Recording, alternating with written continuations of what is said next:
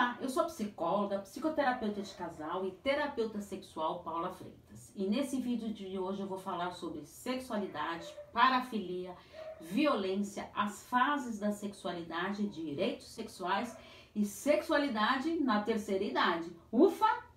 Está imperdível este vídeo de hoje está com alguma dificuldade na sexualidade, você percebeu os temas que eu vou falar hoje, quantos assuntos envolvem a sexualidade? Se você está passando por alguma dificuldade, você sozinha ou você com o seu parceiro, a sua parceira, estou à disposição para os atendimentos como psicóloga, psicoterapeuta de casal e terapeuta sexual. É só enviar uma mensagem no meu WhatsApp no 11 98313 2371.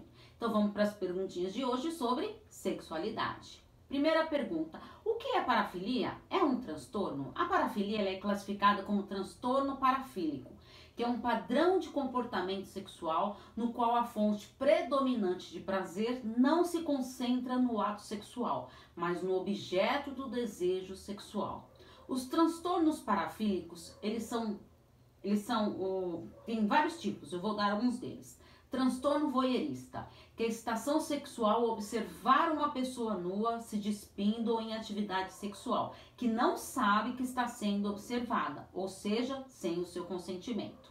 Transtorno exibicionista, situação, estação sexual decorrente da exposição dos próprios genitais a uma outra pessoa que não espera o fato, conforme manifestado por impulsos ou fantasias. Transtorno froteurista é estação sexual resultante de tocar ou esfregar-se em pessoas que não consentiram. Transtorno do masoquismo sexual, estação sexual resultante do ato de ser humilhado, espancado, amarrado ou vítima de qualquer outro sofrimento. Transtorno do sadismo sexual, estação sexual resultante do sofrimento físico ou psicológico de outra pessoa transtorno pedofílico, fantasias excitantes, impulsos sexuais ou comportamentos recorrentes envolvendo relação sexual com criança e adolescentes. Transtorno fetichista, estação sexual resultante do uso de objetos inanimados ou de foco altamente específico em uma ou mais partes não genitais do corpo, como por exemplo, quando olha para os pés e se excita. Esses são os transtornos parafílicos mais conhecidos. Segunda pergunta: a violência já sofrida pode prejudicar o desejo sexual futuramente? A violência são atos presentes em sujeitos com condições de superioridade, imposição social ou econômica, dano que provoque dor física, psicológica ou sexual no outro. Os tipos de violência têm a violência física, quando tem a situação de causar algum dano ou ferimento com ou sem marcas evidentes. Tem a violência psicológica, que ela é mais difícil de identificar devido à sutileza por ela estar sendo embutida nos demais tipos de violência. E aí temos a negligência, que é a omissão do responsável em prover necessidades básicas para o seu desenvolvimento, como por exemplo no caso de crianças. Ofensa sexual ato ou jogo sexual que pressupõe insatisfação sexual. Qualquer tipo de violência não deve ser negligenciada, que pode deixar marcas profundas no indivíduo, podendo prejudicar a vida pessoal, inclusive nos seus relacionamentos. Então é fundamental reelaborar esses casos de violência na terapia para que não prejudique a sexualidade saudável da pessoa. Terceira pergunta: Sempre escuto falar sobre a importância dos estudos de Freud sobre o desenvolvimento da sexualidade. Você pode falar um pouquinho sobre isso? Os estudos de Freud sobre o desenvolvimento da sexualidade, eles foram fundamentais para começar a entender melhor esse desenvolvimento. E para isso ele separou por fases. Em cada fase do desenvolvimento existem pontos de fixação. Essas fases são a fase oral, que é de 0 a 18 meses.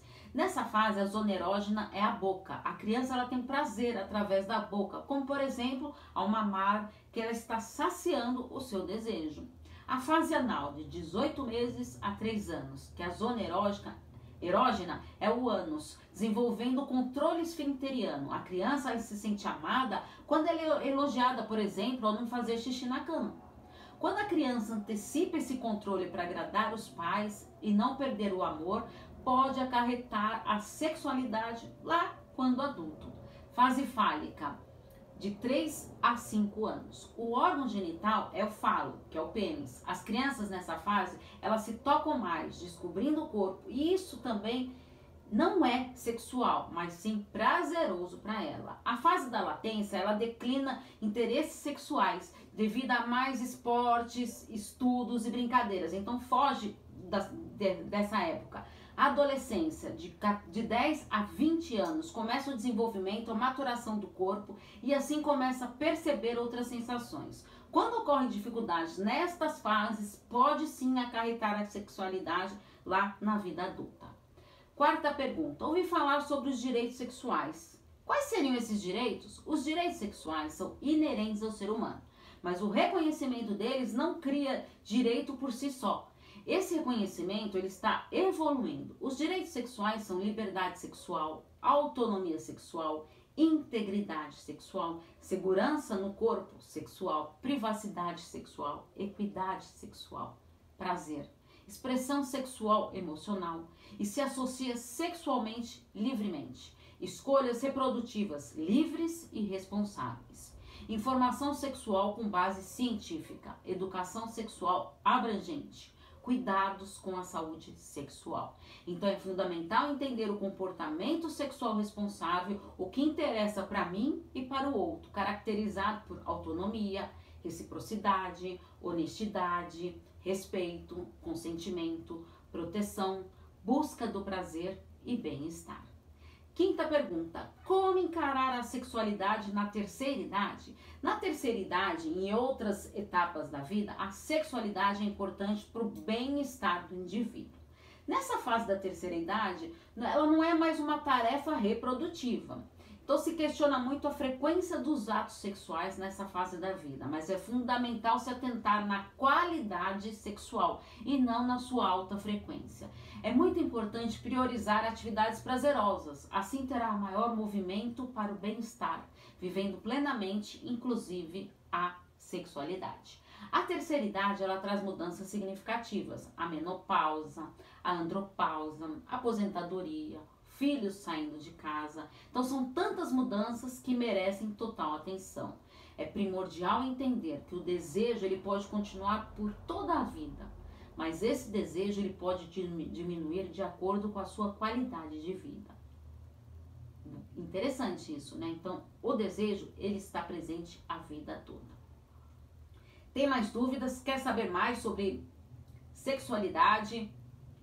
Outros temas ligados ao relacionamento psicologia. É, os links estão todos na descrição dos vídeos do YouTube. Facebook, Instagram, podcast, relacionamentos psicologia. E aproveito para não se esquecer de se